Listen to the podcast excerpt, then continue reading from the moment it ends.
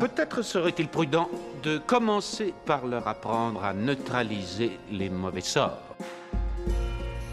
J'attends toujours de voir un très beau personnage de vieille sorcière euh, positive euh, à l'écran. Connois-tu un grand enchanteur Ah non, un grand enchanteur, euh, non, mais je connais la rivière enchantée. Ah oui, et où est-elle cette rivière? Sésame, prenez une bonne chopine, hein, un petit peu de lambasse, installez-vous sur votre rondin de bois et ouvrez grand vos esgourdes. Vous n'avez pas le choix. L'anneau doit être détruit. Bonjour à toutes et à tous, vous écoutez C'est plus que de la fantaisie, le podcast animé et produit par l'œil de chéri. Après un mois de septembre bien intense qui a mis en avant des auteurs, des dessinateurs, des journalistes et universitaires, nous avons décidé d'interviewer une éditrice. Notre jeune podcast lance une première série intitulée Les éditeurs parlent aux auditeurs. Ponctuellement, des éditeurs de fantasy viendront évoquer à notre micro leur métier et surtout les maisons d'édition ou leurs collections. On a voulu ouvrir notre bal avec Brigitte Leblanc, une éditrice pas comme les autres, qui a décidé de lancer après le confinement la collection Le Rayon Imaginaire au sein du groupe Hachette. Le Rayon Imaginaire fête ses un an et on s'est incrusté pour souffler les bougies du gâteau d'anniversaire. Pour ceux qui écoutent notre podcast, c'est plus que de l'ASF. L'autre podcast, on va dire le grand frère ou la grande sœur de, C'est plus que de la fantaisie, Brigitte Leblanc était déjà intervenue avec le traducteur Pierre-Paul Durastanti pour parler de Destination Outre-Terre de Robert A. Henlein qu'elle avait publié. N'hésitez pas à la fin de ce podcast, si cela vous plaît, bien sûr, de nous laisser des notes sur les applications ou euh, des commentaires, ça fait toujours plaisir. Nous vous souhaitons une belle émission.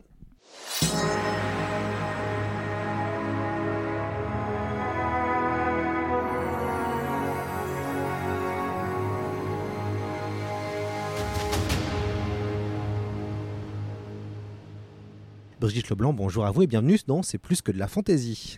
bonjour Lloyd, enchanté d'être dans ce nouveau podcast. Alors on, est euh, avec vous dans vos bureaux euh, chez Hachette pour parler de votre collection Le Rayon Imaginaire. Euh, comment elle est née cette collection? Alors cette collection, elle est née de façon assez impromptue et, et en même temps très profonde à la fois. En fait, je suis sortie euh, des tout premiers confinements avec l'envie de hum, faire quelque chose qui me tenait très très à cœur.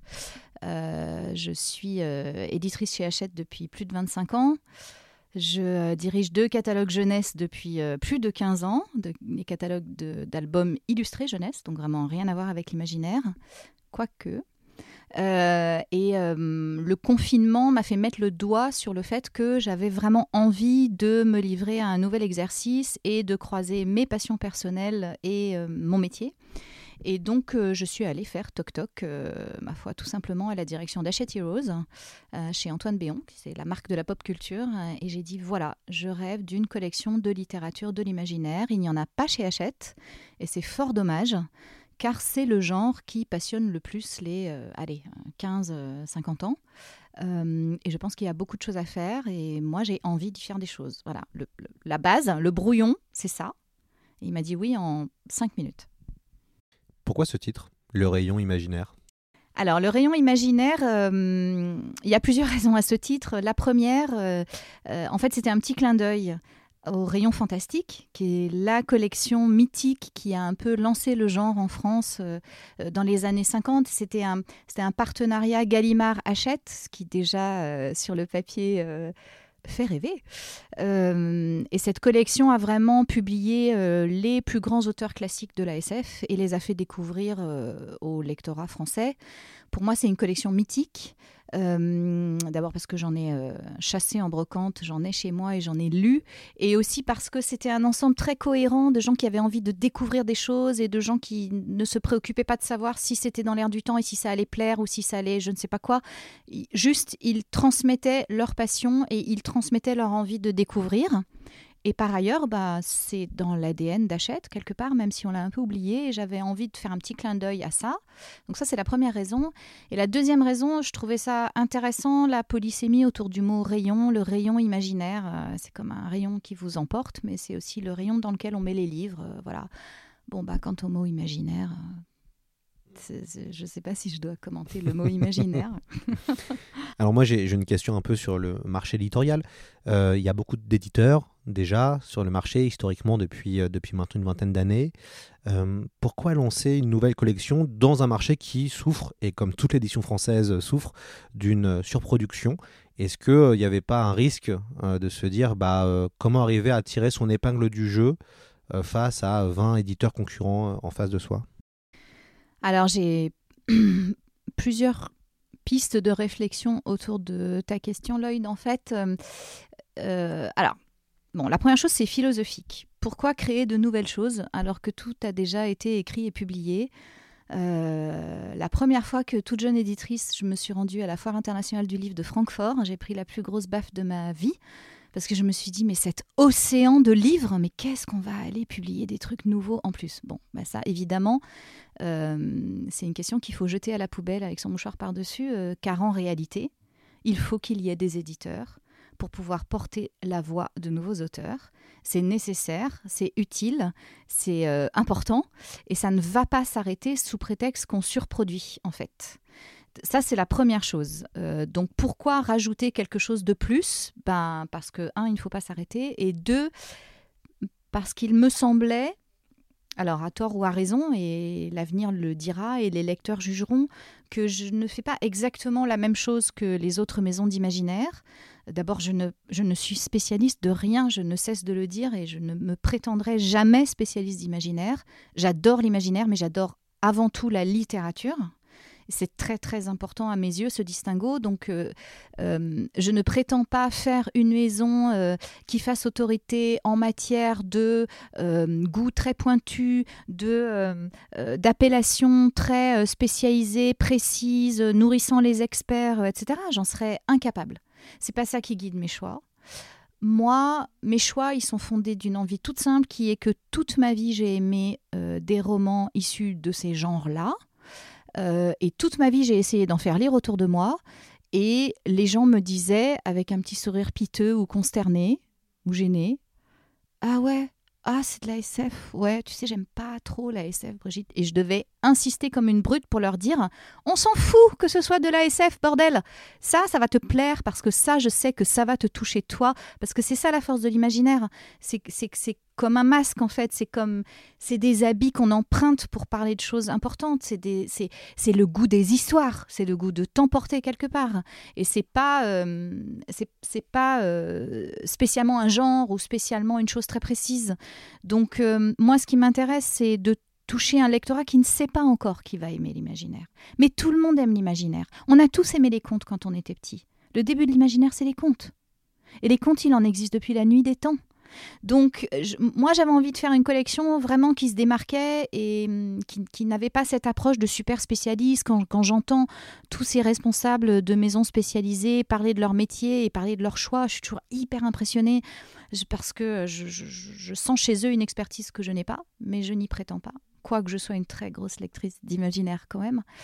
Euh, moi, je prétends proposer des ouvrages euh, qui, j'espère, ont vocation à toucher des gens qui, d'abord, qui aiment l'imaginaire. Je ne vais pas me priver de ces gens-là, au contraire, mais aussi des gens qui ne savent pas encore qu'ils peuvent aimer.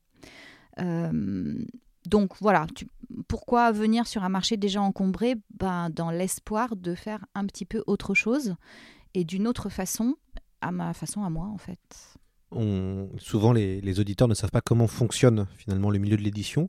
Alors concrètement, vous avez voulu lancer euh, le rayon imaginaire. Comment ça se passe après? Bah, alors après, il suffit pas d'avoir une idée. L'idée, c'était bien. Euh, j'ai eu beaucoup de chance parce qu'on m'a fait confiance chez Hachette et on m'a donné carte blanche.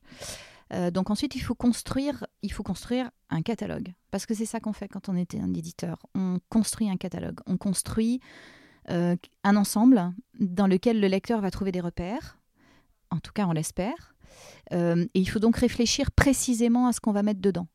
Et moi, ce qui m'intéressait dans le rayon imaginaire, c'était, bon, alors comme tout éditeur qui se respecte, hein, moi j'ai envie de découvrir des voix nouvelles, j'ai envie de faire connaître des voix nouvelles que les lecteurs ne connaissent pas encore. Ça, c'est la partie égo de l'éditeur qui se dit, ah ah, c'est grâce à moi. Euh, mais pas seulement, moi, il me semble il me semble qu'on est dans des métiers de passeurs en fait et que euh, ce qui fait que moi je suis là aujourd'hui à faire ce métier, c'est parce que j'ai lu des choses que d'autres gens avaient éditées avant moi et que ces choses m'ont été transmises et qu'il y en a certaines qui seraient intéressantes que je transmette à nouveau à mon tour aux générations suivantes. Donc ça c'est vraiment la une des comment dirais-je un des, un des axes de mon catalogue que j'ai choisi vraiment dès le départ faire redécouvrir des textes oubliés inconnus peut-être euh, en France euh, auxquels on ne pense plus, ou les faire retraduire, ou les faire relire euh, à euh, une nouvelle génération de lecteurs. Ça, c'était un des axes. Le deuxième axe, c'était découvrir des nouvelles voix, euh, des nouvelles voix qui me toucheraient moi, parce que dans tout catalogue, enfin, ce serait vraiment hypocrite de dire que nos choix ne sont pas subjectifs. Ils le sont évidemment. Moi, je remplis pas des cases, je, ne publie que des coups de cœur absolus, des choses qui me touchent, des choses qui me chopent aux tripes ou qui me, ou qui me bouleversent ou qui m'emportent, ou bref. Donc des choix personnels de découverte de nouveaux auteurs, qu'ils soient étrangers ou français, peu importe.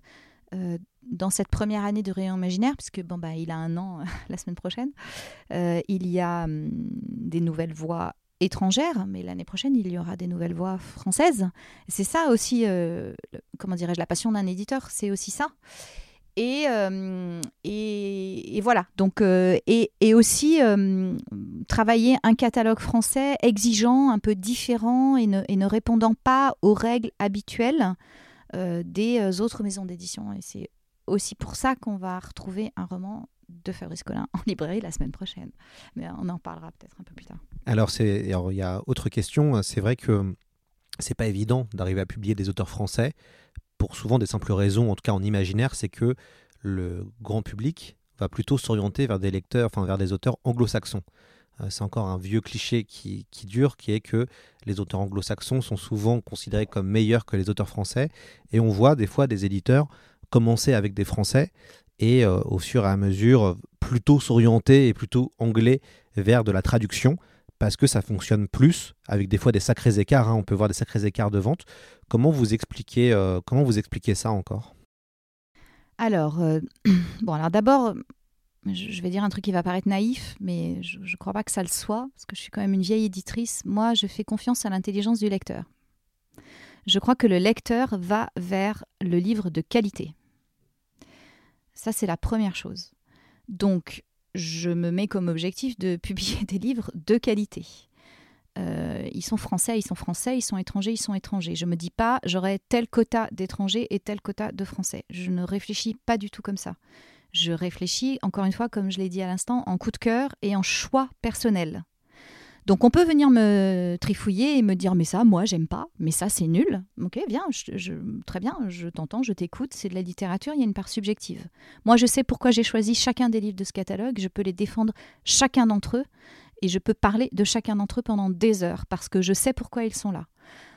Donc, dans ces critères-là, ce qui va m'intéresser de publier, ce sont des œuvres assez originales. Ce sont des œuvres différentes. Je ne vais pas me dire, euh, par exemple, je sais pas, je vais pas me dire en ce moment la vogue est au féminisme ou euh, la vogue est au queer. Il faut absolument que j'ai un roman queer féministe. Je ne réfléchis pas du tout comme ça je m'en fous. Euh, S'il se trouve que je lis un roman queer féministe exceptionnellement bon, je vais le prendre. Mais euh, mon angle va pas être la thématique. Mon angle, il va être l'univers de l'écrivain, ce qu'il a à dire, son écriture, ce qu'il me procure et ce que je pense qu'il va procurer au lecteur, ce que je pense. Je pense que. Enfin, il faut pas oublier que les éditeurs sont aussi des lecteurs. Nous aussi, on va en librairie. Nous aussi, on achète des livres juste en les choisissant sur une table. Nous aussi, on achète des livres juste en se laissant tenter par euh, la promesse qu'a l'air de porter le livre, parce que nous en a dit un ami ou ce qu'on en a lu quelque part. Euh, Donc, en fait, j'applique la même règle à ce que je produis, tout simplement. Et hum, après, euh, bon, bah, les gens qui ont des goûts littéraires semblables aux miens s'y retrouvent mieux que ceux qui ont des goûts littéraires opposés aux miens, mais c'est le jeu, ma pauvre Lucette.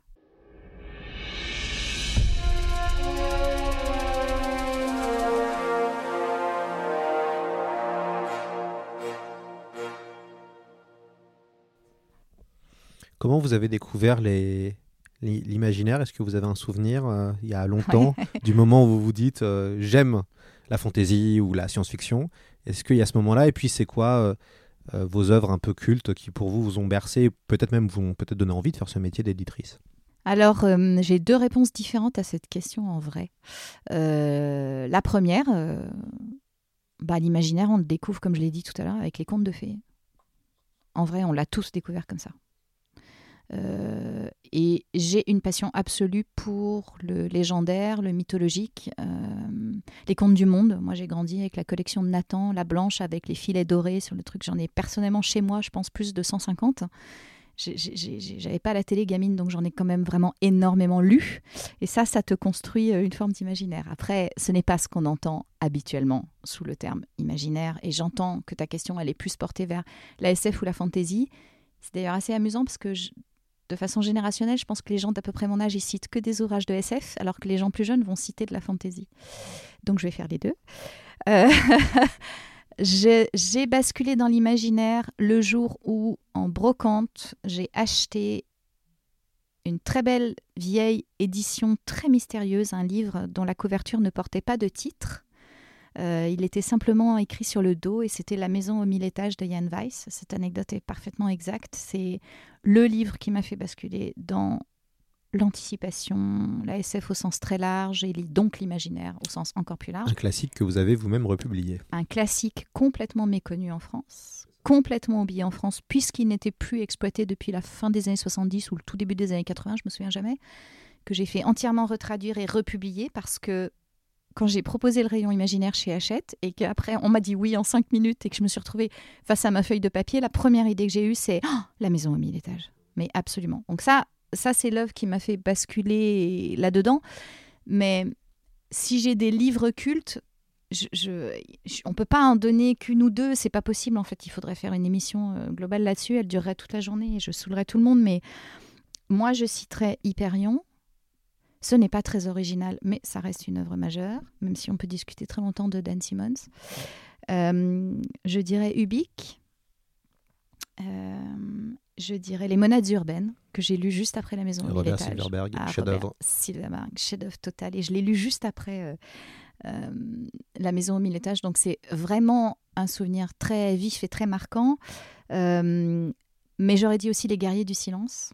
Moi, je suis de cette génération-là qui l'a vu publier. C'est mon livre préféré en science-fiction. Euh, vraiment, Les Guerriers du Silence, une paire de claques totale, Pierre Bordage et cet univers inclassable. Euh, il y aurait aussi Le Monde des A. enfin bon.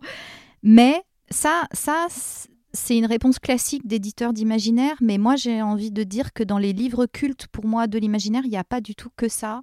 Moi j'aurais mis Le rêve de l'escalier de Buzzati, qui est un recueil de nouvelles euh, imaginaires. J'aurais mis tout Théophile Gautier, tous les contes de Théophile Gautier, car je suis une dingue absolue de Théophile Gautier. Mais j'aurais mis euh, Cent ans de solitude pour l'univers magique et le, réalisme magique. euh, euh, de cette œuvre majeure et j'aurais mis euh, Fiction de Borges, j'aurais mis d'autres choses parce qu'en réalité, je crois que je suis autant sensible à la littérature au sens large qu'à l'imaginaire. J'aime pas les frontières, j'aime pas les étiquettes, j'essaye de ne pas en mettre moi-même dans ce que je fais, dans mon métier. Donc je me retrouve pas toujours dans les étiquettes que peut mettre euh, le marché, les éditeurs ou, ou les lecteurs. Je, ça me parle pas du tout. En fait. Alors ça tombe bien, on va faire une série avec euh, dont, dont vous ouvrez le bal avec des éditeurs pour c'est plus que de la fantaisie pour qu'ils racontent un peu les, les coulisses de leur métier. Et ce qui est intéressant avec vous, c'est que vous faites c'est plus que de la fantaisie finalement entre guillemets entre guillemets on est euh, rien oui, on va maintenant parler du, du choix juste un, un truc bête le choix des couvertures blanches alors pourquoi ce choix? Qui finalement permet à et je pense vraiment qui permet à des gens qui ne lisent pas de genre d'y rentrer plus facilement Alors, c'est la première raison de ces couvertures blanches. Alors, bon, quand j'ai créé cette collection, euh, j'ai travaillé avec euh, une DA euh, brillantissime qui s'appelle Pauline Ortlib, à qui j'ai fourni un mood board de ce dont je ne voulais à aucun prix et de ce qui m'intéressait euh, graphiquement. Et j'avais une idée assez précise du fait que, euh, petite débutante, ne venant pas de ce milieu, déboulant sur un marché qui est très structuré, avec des, des acteurs euh, majeurs, experts, respectés, suivis, etc., je ne pouvais pas faire comme eux, tout simplement, si je voulais exister. Et euh, on m'a pas donné un, un hochet chez Hachette, on m'a donné une collection à développer et à faire vivre. Donc c'est pas, je, je joue pas à la poupée, je, fais vraiment une vraie collection qui a vocation à trouver des lecteurs. Euh, donc, c'était important pour moi que les couves ne soient pas noires ou sombres ou illustrées. Parce que ça, c'est le code de la quasi-totalité des acteurs du genre. Je dis quasi, on peut trouver des contre-exemples. C'est la première barrière que je constate quand je tends un livre que j'ai adoré à quelqu'un. C'est que tout de suite, il voit noir illustré, il pense Oh là là, ouh, SF, j'aime pas. Euh, donc moi, je voulais rompre cette barrière-là. Comme je disais, j'aime pas les barrières. Et, pour moi, le blanc, c'est le code de la littérature. Voilà, point. Et comme c'est d'abord ça que je cherche à faire, je voulais absolument que ma collection ait des couvertures blanches. Ensuite, je pense que euh, l'illustration trop incarnée ou trop réaliste réduit mon propre imaginaire. Donc je n'avais pas envie de trouver ça sur mes couvertures. J'avais plutôt envie de travailler chacun de ces livres comme un très bel objet, comme un cadeau, comme, vraiment quelque chose qu'on achète aussi parce que, waouh, c'est beau. Si c'est beau, euh, sans doute que ce qu'il y a dedans va être, euh, j'espère, intelligent, formidablement écrit, une voix, un univers, une personnalité, et c'est ça que je défends dans cette collection. Donc tout- toutes les couvertures jouent sur l'idée du motif, euh, qui incarne quelque chose qui résonne avec le roman. Euh, et qui est travaillé en fer adoré de différentes couleurs. Euh, Il y a un petit gaufrage, euh, voilà, il y a des rabats qui permettent de présenter l'auteur de la façon qu'il préfère, puisque c'est l'auteur qui écrit son propre texte biographique sur les rabats et je n'interviens pas. Et le rabat arrière me permet à moi de mettre le petit manifeste du rayon imaginaire, de dire ce que je veux faire moi dans cette collection et pourquoi c'est là. Donc voilà, mes couves, elles sont blanches ben, parce que c'est de la littérature et parce que je voulais pas être comme tout le monde.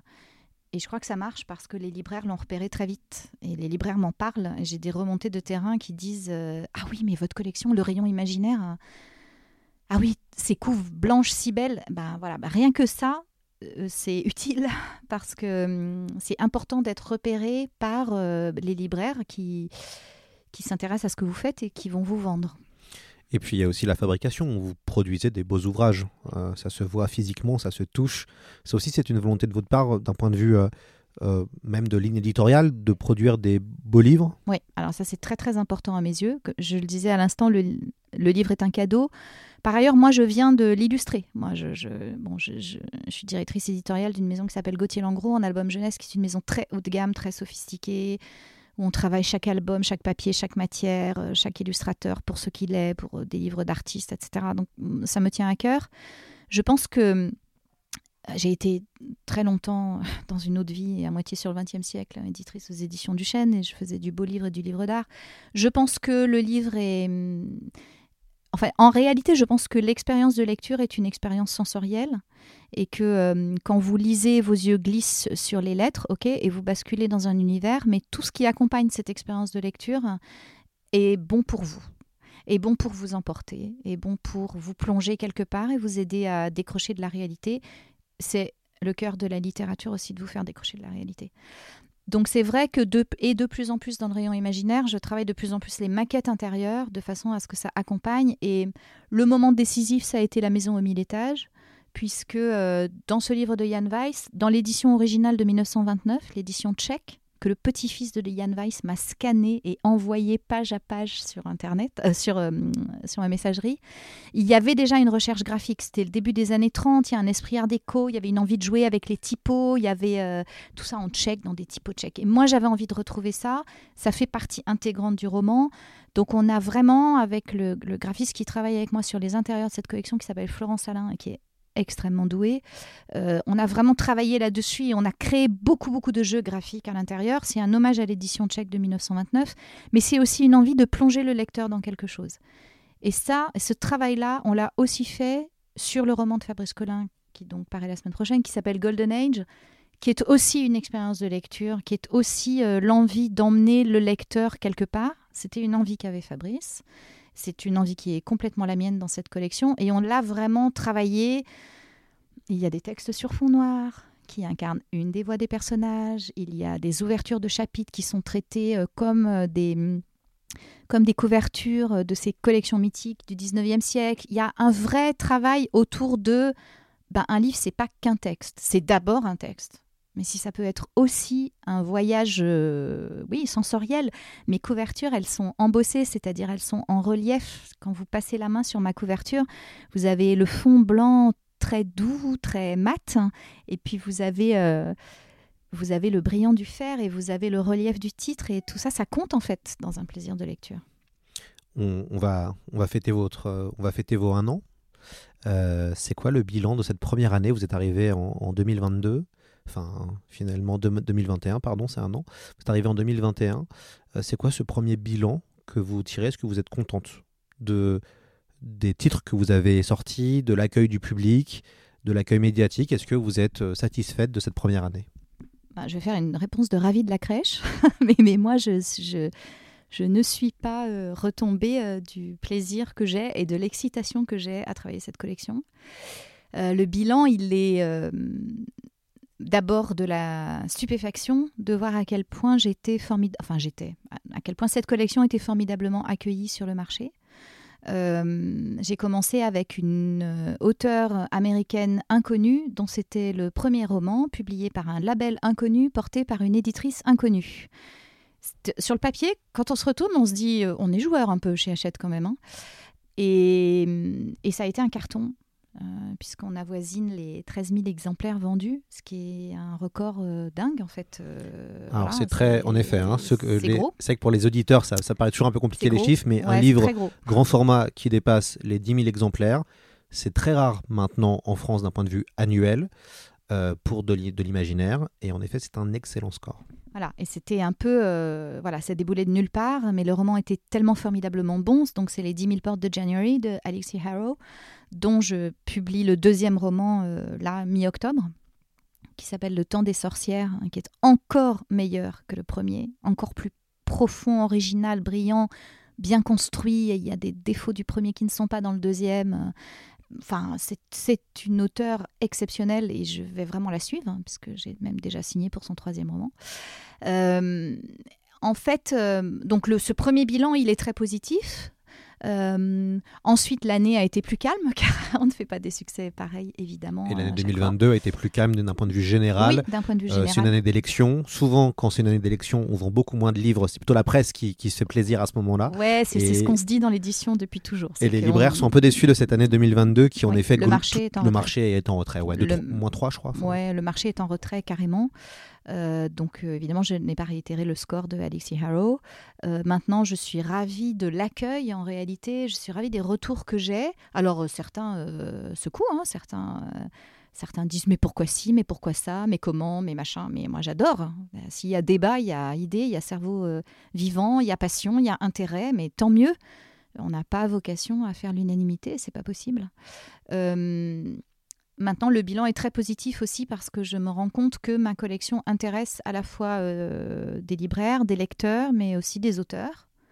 Ce qui est aussi un pari réussi pour moi, d'arriver dans ce milieu où je ne connaissais personne, d'une certaine façon, euh, et, de, proposer un ensemble qui, malgré son aspect de diversité, a sans doute quand même une forme de cohérence interne, euh, et qui parle, enfin, voilà. Après... euh, publier un inédit de Robert Heinlein, par exemple, euh, bah, ça a été formidablement accueilli. Euh, publier cette jeune autrice indienne qui s'appelle Lavanya Lakshminarayan, euh, ça a été formidablement accueilli. J'ai eu des articles dithyrambiques, j'ai eu une, magnifique chronique à mauvais genre sur France Culture. Ça, c'est un peu le wouh, l'acmé de ma carrière. La maison aux mille étages, qui est sortie fin août, bénéficie d'un accueil extrêmement enthousiaste euh, et qui dépasse le cadre du milieu de l'imaginaire. Donc ça m'intéresse parce que c'est un grand classique et exactement comme euh, d'autres grands classiques d'anticipation comme nous autres ou nous, deux amiatines, euh, dépassent le public de l'imaginaire. J'avais vraiment envie que ce livre-là touche au-delà de notre public classique à nous et c'est en train de fonctionner. Après, euh, un an, c'est tout petit. Comment ça s'est passé avec le, le, milieu, le fameux fandom Euh, Souvent, c'est un peu cliché, hein, on va voir des gros éditeurs, vous travaillez pour Hachette, un géant de l'édition, arriver euh, sur des littératures euh, d'imaginaire qui pendant des années ont été boudées par les grands. Euh, Est-ce que donc certains vont peut-être vous accuser d'être opportuniste et de surfer sur les, les, suc- les- les succès, soit les succès télévisuels avec Game of Thrones et compagnie, soit les succès littéraires avec Damasio récemment en 2019 avec Les Furtifs. Comment ça s'est passé cette rencontre un peu du troisième type, entre guillemets, entre euh, deux mondes aussi Vous venez de la, de, de la jeunesse. Alors en effet, il y a des passerelles avec l'imaginaire, évidemment. Je vois autour de moi, hein, je suis dans vos bureaux, je vois de, de magnifiques couvertures euh, où il y a des dragons, où il y a euh, des, des animaux. On sent qu'il y a de, l'imaginaire qui est omniprésent autour de vous. C'est- le cœur du catalogue de Gauthier Langros, c'est l'imaginaire pour les enfants. Je Alors- ne fais pas d'histoire ré- du réel, donc euh, oui. Et donc du coup, comment s'est passée cette, euh, cette rencontre? Alors j'ai honte de le dire, Lloyd, mais je ne sais pas très bien ce que c'est que le fandom. Je je vois pas bien à quoi ça correspond. Je vois pas bien. Je, n'ai pas été accueillie avec un fusil chargé par personne. Euh, je ne connais pas grand monde dans ce milieu. Je travaille pas pour le fandom. Je ne sais pas si je peux dire ça ou pas. En fait, euh, on peut, on peut toujours tout dire sur les démarches d'intention des éditeurs. On peut toujours les accuser de tous les maux. Il reste qu'au cœur d'un livre, il y a un choix fait par un être humain. Donc, on peut venir me dire oui, c'est par opportunisme, ceci, cela. Ben, euh, ok, job possible, j'en sais rien, peut-être. euh, en revanche, tu peux pas remettre en question euh, euh, l'honnêteté de mes choix et l'honnêteté, la sincérité de ma démarche. Donc, l'histoire jugera. Mais encore une fois, moi, j'ai été. Comment dirais-je, si, si critique et, et détestation il y a, elle n'est pas remontée jusqu'à mes oreilles et remontrait-elle que je pense que ça me serait un peu égal en vrai, car je ne publie pas pour le fandom, je ne publie pas pour faire plaisir aux fans, je ne publie pas pour faire plaisir au petit milieu, je, ou au grand milieu, ou au gros milieu, enfin peu importe. euh, J'ai exactement la même démarche en jeunesse. Je me fous éperdument de ce que pensent euh, les acteurs euh, des albums jeunesse sur le marché, de ce que moi je publie. Je publie ce à quoi je crois. Et j'essaye, dans mon coin, petitement, de faire mon œuvre de passeuse. Juste une petite chose, si c'était, euh, si on était machiavélique et si on se disait, haha, c'est Hachette qui vient en se frottant les mains et on se faire un max de thunes euh, en surfant sur des tendances, je crois pas que je publierais ce que j'ai publié cette année. Euh, je crois pas que je serais allée chercher la maison au mille étages. Je crois pas que j'aurais retraduit Frankenstein. Je crois que j'aurais été à des grosses licences ou à des euh, ou à des gros univers déjà connus ou que certains agents me proposent, hein, mais qui ne m'intéressent pas nécessairement. Moi, je fais plutôt j'essaye en tout cas un travail de découverte. Donc euh, voilà, après, on peut très bien ne pas aimer ce que je publie, je, je respect total.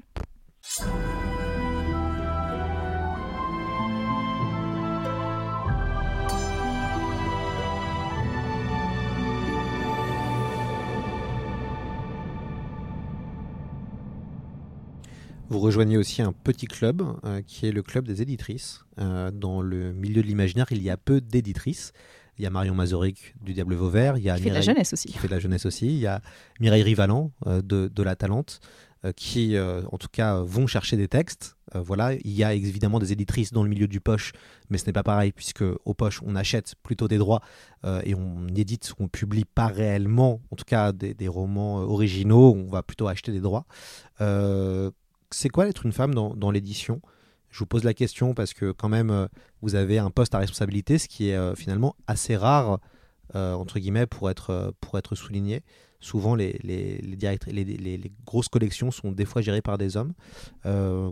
Alors vous voyez, est-ce que vous voyez, est-ce que vous avez vu des évolutions Oh, la depuis que vous travaillez? Oh la colle. Alors, euh, bon, moi je suis chez Hachette, dans lequel il y a une écrasante majorité de femmes déjà pour commencer, donc je n'ai pas vraiment cette vision-là. Euh, oui, sans doute qu'en littérature, il y a plus d'hommes. Je- euh, À des postes de responsabilité, hein, je veux dire. À des postes de responsabilité. euh, bon, alors, je vais choquer. Tant pis. Euh, je ne suis pas réductible à mon genre. Donc oui, il se trouve que je suis une femme, mais ça ne suffit pas à me définir. Donc j'ai un poste euh, de responsabilité chez Hachette et depuis longtemps, oui, j'ose espérer que c'est grâce à mes qualités euh, d'éditrice et pas parce que je suis une femme ou pas une femme.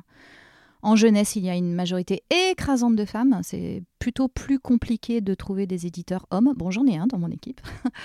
Euh, comment je me... Je, ne pense pas cette question-là. En fait, elle me préoccupe assez peu dans le sens où euh, j'ai la chance d'avoir fait carrière aussi dans un groupe euh, qui laisse beaucoup de liberté à l'initiative. Vous pouvez proposer chez Hachette. Vous avez le droit de proposer. On vous dira pas toujours oui. Mais euh, la logique ici, c'est des petites PME qui essayent des trucs, qui tentent des choses. tant pis si elles sont un peu concurrentes entre elles. C'est pas très grave en vrai. Mais il en émergera forcément toujours quelque chose et à aucun moment de ma carrière, jamais, je me suis sentie euh, en position de faiblesse parce que j'étais une femme.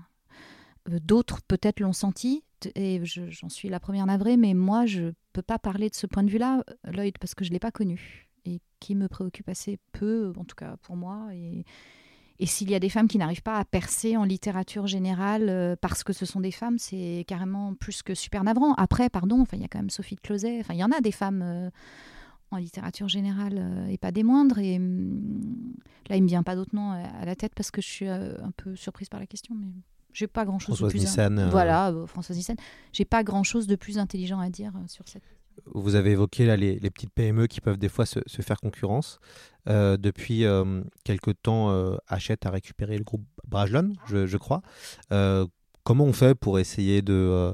euh, de Est-ce que vous Alors, je suppose que vous communiquez pas forcément ensemble, mais est-ce que vous essayez de pas trop vous faire concurrence à certains moments de l'année ou vous pensez ça se passe pas comme ça en termes de, de gestion euh, d'une collection Chacun fait son programme, euh, suit, avance, et puis voilà. Il n'y a pas vraiment de sujet. Chacun fait son programme, euh, suit, avance. J'imagine qu'on reçoit les mêmes soumissions des mêmes agents. Je ne sais pas très bien. Moi, j'ai rencontré l'équipe de Brajlon euh, bah, tout récemment, pas plus tard que la semaine dernière, dans un grand raout Hachette. Je les ai trouvés extrêmement sympathiques, mais je ne les connaissais pas et ils ne me connaissent pas. Euh, vraiment, la logique d'Hachette, hein, j'insiste, c'est une logique de euh, coagulation de PME. Chacun fait son chemin et chacun fait sa route et que le meilleur gagne et que si tous ensemble on gagne, c'est encore mieux. Après, on peut, pardon, mais on peut pas comparer le minuscule rayon imaginaire et l'énormissime maison Brajlon euh, qui est euh, qui est reine en son secteur et reine en son royaume. Euh, oui, alors ben, merci. Euh, je- je- J'espère qu'on peut me souhaiter d'être aussi euh, importante que Brajlon, mais franchement, je c'est très flatteur pour moi, mais je pense qu'eux, ils doivent bien se marrer en écoutant ça. Vous avez réussi à motiver Fabrice Collin de, de revenir dans le game avec euh, Golden Age. Comment vous avez fait pour motiver Fabrice à, à se- à- à re- à réécrire de la littérature adulte, entre guillemets? Alors ça s'est passé un peu par hasard. Euh, Fabrice Collin est l'ami d'un ami à moi qui est aussi illustrateur jeunesse et on s'est rencontrés il y a un peu plus d'un an. Euh, oui, c'était au début de l'été. On s'est rencontrés sur un- une idée de tiens, pourquoi pas faire euh, des albums jeunesse. Et cet ami illustrateur avait très envie qu'on se rencontre. Il savait que moi j'allais lancer ma collection. Elle, elle n'était pas née encore, donc, puisque c'était l'été. Et on s'est rencontrés. Je suis arrivée un peu surexcitée parce que je venais de recevoir les épreuves des 10 000 portes de January, donc euh, un objet en main. J'étais vraiment au paradis des éditrices. Je crains de reconnaître n'avoir parlé que de ça pendant quasiment tout le pot. Euh, et d'avoir raconté euh, voilà pourquoi cette collection, ce que j'avais envie de faire dedans, ma conception de l'imaginaire qui n'a pas d'étiquette, qui n'a pas de frontières, qui, est- qui est très libre et respirante et curieuse de tout. Et je suis partie de là en me disant, oh là là, j'ai dû les saouler, mais qu'est-ce qui m'a pris? Et en fait, euh, je pense que, mais je ne peux pas parler à sa place évidemment, mais je, pense que ce que j'avais à dire de l'imaginaire et ce que j'avais à dire de la littérature euh, étaient des choses qui croisaient de façon assez évidente euh, ce que Fabrice Collin lui-même avait dans la tête.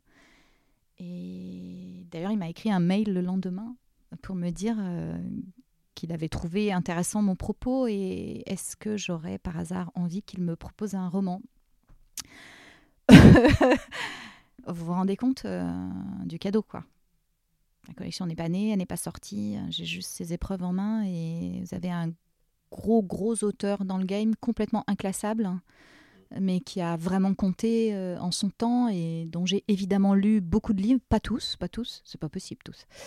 Euh, mais hum, voilà, c'était un, témoignage de confiance important. Et ensuite, euh, bah, alors évidemment, j'ai dit oui. Et ensuite, on a discuté, réfléchi, travaillé. C'est comme ça que ça s'est produit. Mais j'ai- rien fait exprès pour le convaincre, parce que la rencontre n'était pas sur ce sujet-là, en fait. Ça s'est passé un peu. euh, Les Anglais ont un mot pour ça, serendipity. Ça s'est passé comme ça. Et je pense que ça tient à des façons de concevoir le genre et la littérature et l'écriture un petit peu de la même façon. Fabrice Collin qui sera avec nous pour présenter son fameux Golden Age, Golden Age, on va, on va le dire à, à l'anglaise. Golden Age. Euh, et donc il sera avec nous dans quelques semaines pour parler, euh, pour parler de ça sur le, sur le podcast.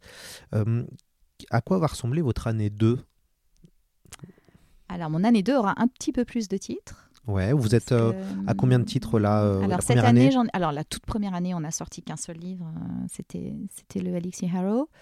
Euh, là, en 2022, je publie, j'ai publié six ouvrages. En 2023, il y en aura huit. Est-ce que vous allez garder un peu ce, euh, ce nombre de livres par an ou ça va être amené à évoluer? Vous avez un peu une vision de... de non, ça? j'ai pas de vision parce que chez Hachette, on met pas de feuille de route obligatoire aux éditeurs. On, on est plutôt dans l'idée de construire euh, sereinement, tranquillement, pas à pas. Et encore une fois, je préfère euh, publier peu de livres, mais qui soient tous uniquement des coups de cœur et des livres que je peux défendre chacun ardemment, plutôt que euh, de me dire il me faut absolument 15 titres. Euh, Ouh là là, qu'est-ce que je fous dans cette case-là parce que j'ai rien. Donc ça, c'est impensable pour moi. Je, je le ferai pas. Euh, alors, il va y avoir des surprises en 2023. Il va y avoir des ouvrages auxquels on ne s'attend pas du tout. Ça va commencer dès janvier avec un roman écrit par David Duchovny, Monsieur Fox Mulder. Est-ce que Monsieur Fox Mulder va venir pour la promo? Alors j'espère. Alors je donnerai n'importe quoi pour qu'il vienne pour la Ah, promo. Voilà. Euh, il y aura peut-être moyen, parce que normalement il y a des contrats et compagnie, il y aura peut-être moyen qui se joue au jeu de la promotion, même via Skype ou via Zoom. Alors, Voilà. on- je ne peux rien dévoiler à ce stade. Euh, mais voilà, il a écrit un roman euh, assez génial euh, qui se passe à New York et qui prend pour point de départ le fait que euh, bon, bah, cette, cette nation, ce melting pot, cette nation d'immigrants, ils sont pas venus tout seuls. Euh, sur le continent euh, de l'Amérique, mais ils sont tous venus avec euh, leurs dieux, leurs déesses, leurs croyances, leur mythologie, leurs récits, et que ces, ces personnages magiques, mythologiques qui les ont accompagnés, ils s'emmerdent comme des rats morts, et il faut bien qu'ils s'occupent. Et donc pour s'occuper, ben, on va s'occuper du destin des humains et on va interférer à l'intérieur. Et on va interférer à l'intérieur du destin d'une jeune femme qui s'appelle Emer et de son amoureux. Et hum, en faisant cela, en fait, David Duchovny joue autour d'une vieille légende irlandaise qui sont les amours impossibles de Emer et Cuchulainn, je ne sais pas le prononcer, qui a été aussi l'objet d'une pièce de théâtre de Yeats, qui est, qui le cœur de son inspiration. Évidemment, il la tord complètement. Mais qu'est-ce qui se passe quand euh, Anansi, par exemple, la déesse araignée, a décidé de jeter son dévolu sur l'amoureux des Et est-ce que euh, l'ensemble de toutes les créatures mythologiques et hum, magiques qui survivent à New York, sous la terre, est-ce que tout le monde s'y met pour qu'il se passe quelque chose Ou euh, est-ce que c'est à Emer de se débrouiller seule Ou qu'est-ce qu'elle va faire et comment elle va le faire? C'est euh, formidablement bien construit, c'est extrêmement riche d'imaginaire, ça s'appelle La Reine du pays sous la terre. Ça m'a emballé de bout en bout. Je l'avoue que je l'ai lu en anglais parce que j'aimais bien Fox Mulder et je me suis dit tiens mais qu'est-ce qu'il écrit le gars? Et j'ai été mais happée complètement. euh, Je pense comme beaucoup de lecteurs, hein, ça va être sûrement beaucoup ah, de lecteurs vont se dire, euh, on ouais. va on va regarder parce que c'est Bah, voilà, c'est. David Duchovny qui a Exactement. une euh, carrière incroyable. Mais c'est lui qui avait écrit les épisodes les plus intéressants de Oui. X-Files. Euh, les meilleurs épisodes, si vous les regardez, c'est lui qui est au scénar en fait. Et c'est pareil sur Californication. Donc il a un vrai talent de construction d'histoire, il a un talent de plume. C'est politiquement non correct de A à Z. Il est Moi j'ai pleuré de rire. Il, il est très très drôle. Il est très drôle, il est très fin et voilà, c'est formidable. Donc ça, je commence l'année avec ça. Ensuite, le deuxième événement, c'est que euh, je vais publier un premier roman français d'un auteur qui n'a jamais été publié. Et ça, c'est un vrai événement et ça n'aura strictement rien à voir avec euh, les autres titres du rayon imaginaire. Euh, ça s'appelle euh, le programme Lazare. Je me tournais parce qu'il me semblait que j'avais encore la couve accrochée à mon... Non, mais elle n'y est plus. Le programme Lazare, c'est une écriture qui d'un auteur qui s'appelle Brice Revenet. Retenez ce nom, ça sortira au mois de mars. C'est une écriture qui m'a chopé aux tripes directement et qui ne m'a pas lâché. C'est une écriture somptueuse, ample, magnifique, euh, protéiforme, belle, euh, d'une profondeur psychologique inouïe. C'est une forme de roman d'anticipation qui imagine une société où on décide que les assassins d'enfants devront recréer une vie imaginaire, virtuelle, mais crédible, et qui s'incarnera dans une forme de réalité aux enfants à qui ils ont ôté la vie. C'est un livre sur la négation du deuil, c'est insoutenable, c'est formidable, ça fait réfléchir, ça vous emporte, c'est profondément intelligent et, euh, c'est une écriture, mais magistrale, vraiment. Ça, ce sera mon début d'année. Euh, ensuite, il est possible que je revienne à des inédits de très grands auteurs de la SF que personne ne connaît. Euh, ensuite, on ira découvrir un auteur anglais jamais publié en France, qui s'appelle Oliver Langmed, qui est un, auteur de. Je ne saurais même pas qualifier tellement je déteste les étiquettes, euh, on va dire, de. De, fantasy, SF, euh, on va dire imaginaire, hein, anglais, euh, avec un livre qui va s'appeler Birds of Paradise. Et puis, euh, une retraduction à nouveau cette année d'un grand, grand chef-d'œuvre euh, classique, très oublié en France. Et puis, euh, j'espère, et sans doute, euh, un autre roman d'un auteur français que je publie cette année. Et le troisième roman d'Alexis Harrow. Enfin, de quoi vraiment euh, s'amuser. Co- comment vous faites pour gérer une collection d'imaginaire plus en, en gérant une collection d'a- d'albums jeunesse? Vous- En termes de travail, comment vous organisez? Expliquez-moi. Alors, si je savais comment je m'organise, je m'organiserais mieux. bon, et, et c'est beaucoup de travail, évidemment. Euh, Il y, a- la réponse bateau qui consiste à dire euh, j'adore mon métier, je suis super passionnée. Donc, c'est pas vraiment du boulot. Alors, c'est vrai et c'est pas vrai parce que ça reste du boulot. Et je, suis une éditrice assez emmerdante, donc euh, ça reste du boulot. J'ai alors le rayon imaginaire, je le fais vraiment toute seule, mais en jeunesse, j'ai des équipes absolument formidables. hein.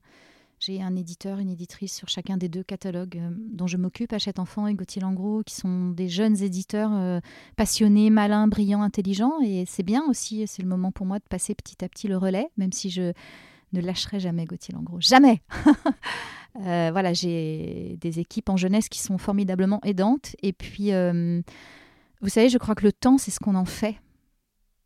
Et euh, je j'ai pas un tempérament à chougner, j'ai un tempérament à agir. Donc euh, je, je me démerde.